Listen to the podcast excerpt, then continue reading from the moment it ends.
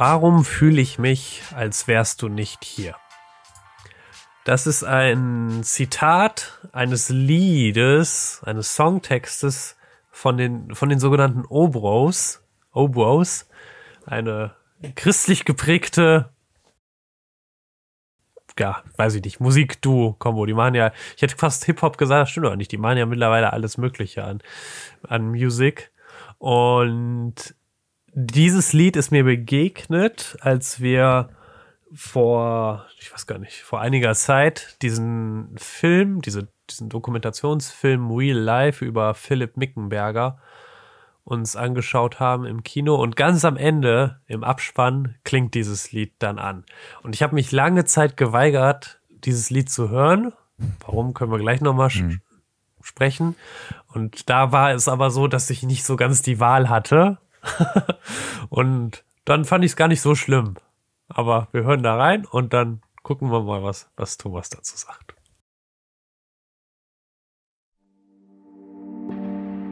Ich weiß noch die Nacht, dass ich dachte, mein Gott, bitte nimm mich jetzt heim. Mich jetzt heim. Ich weiß noch den Tag, als ich wusste, ich schaff das hier nicht mehr allein. Mehr allein. Ich halt mich an deinem Versprechen fest, dass du mich niemals zerbrechen lässt.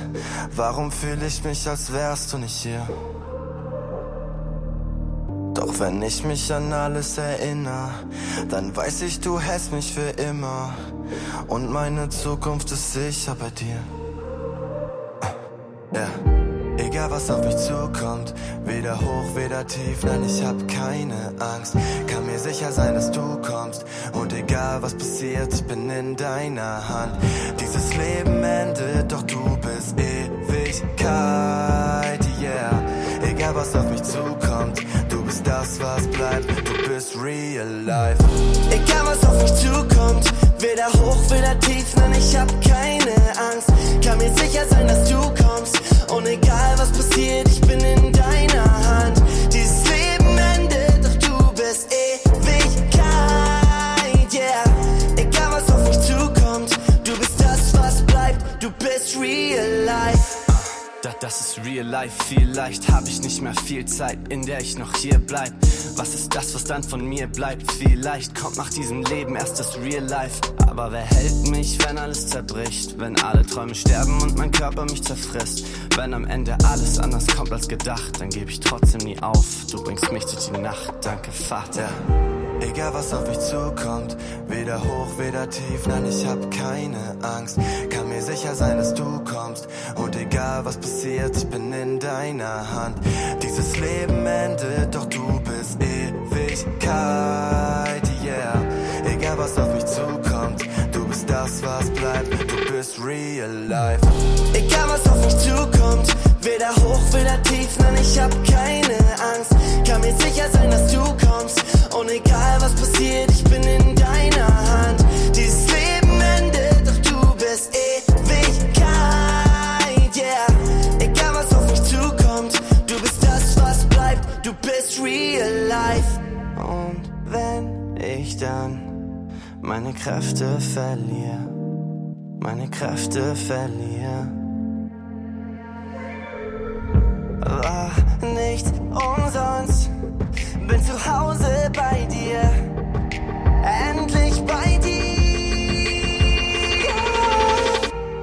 was auf uns zukommt, weder hoch, weder tief. Nein, wir haben keine Angst, können uns sicher sein, dass du kommst. Und egal was passiert, wir sind in deiner Hand.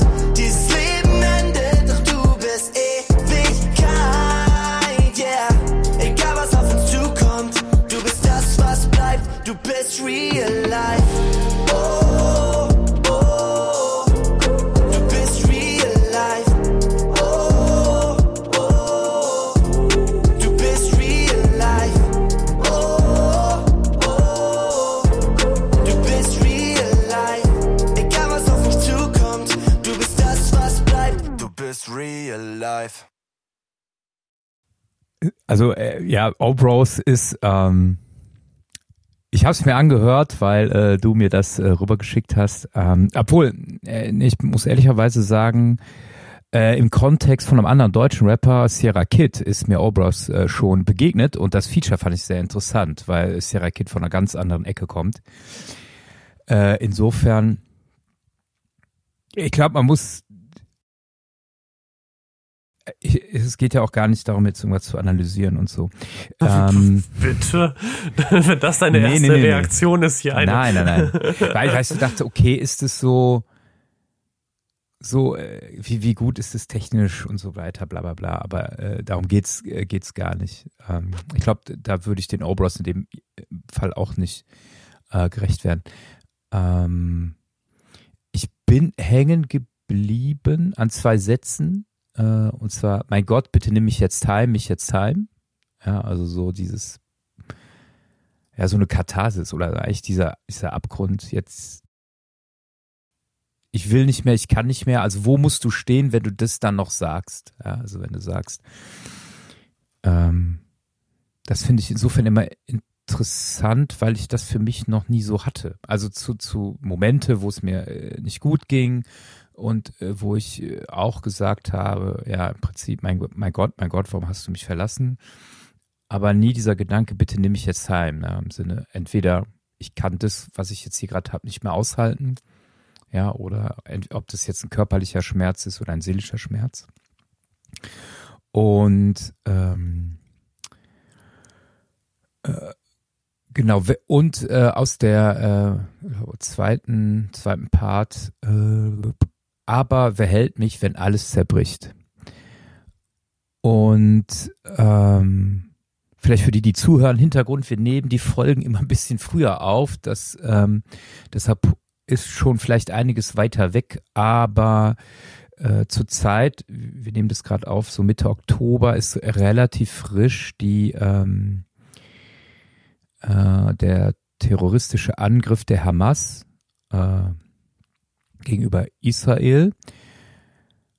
Ähm, und da habe ich zum Beispiel gestern war ich bei einer äh, Kundgebung der, ähm, der jüdischen Gemeinde äh, in Neuss.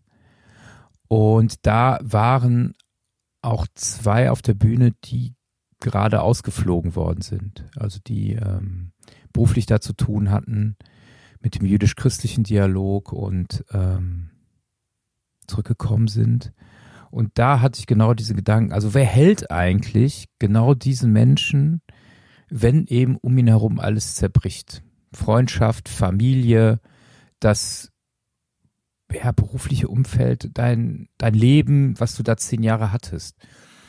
Ja, und ähm, ich habe mir echt gedacht, also wer hält dich gerade da an diesem Mikro so aufrecht, dass du da vor äh, weiß ich nicht wie viel, es war 400, 300, keine, ist ja auch egal. Aber ähm, wer hält dich in dem Moment so, dass du das, was du in deinem Herzen trägst, weitergeben kannst? Ich und ich war äh, erstaunt, ja, ist erstaunt das falsche Wort. Ja, es hat mich so mitgenommen, dass irgendwie dennoch in der Stimme klar das Unglück zu spüren war, dieses ich, ich dieses Gefühl kurz vor den Tränen zu sein, ist aber noch zurückhalten wollen, aber dennoch so eine Kraft drin war, also so eine so eine Stärke, die auf diese Frage ne, gemünzt, aber wer hält mich, wenn alles zerbricht, wo in der Stimme aber trotzdem eine positive Antwort war. Im Sinne von, äh, da ist auf jeden Fall jemand, der mich hält. Sonst könnte ich nicht da stehen. Das fand ich äh, sehr, ja, sehr beeindruckend in dem Moment, diese Frage. Ne? Aber wer hält mich, wenn alles zerbricht? Das, also ich persönlich würde es jetzt mit Gott beantworten, ja. Ähm, ich, auf einer ersten Ebene würde ich natürlich immer reingehen, ja, wer hält mich, wenn alles zerbricht? Würde ich sagen, ist meine Frau, ja, das sind meine Freunde, das, das sind, sind meine Geschwister. Aber was ist, wenn die weg sind? Ja, so. Und, und, und in diesem absoluten Zerbrechen, genau, da sage ich persönlich, da ist Gott für mich. Aber das in so einem Moment spürbar zu machen oder zu spüren, das ist, boah, krass. Und ich weiß noch nicht mal, äh, also mich würde persönlich interessieren, aber vielleicht weißt du es, äh, den Track Real Life, in welchem Kontext die das geschrieben haben.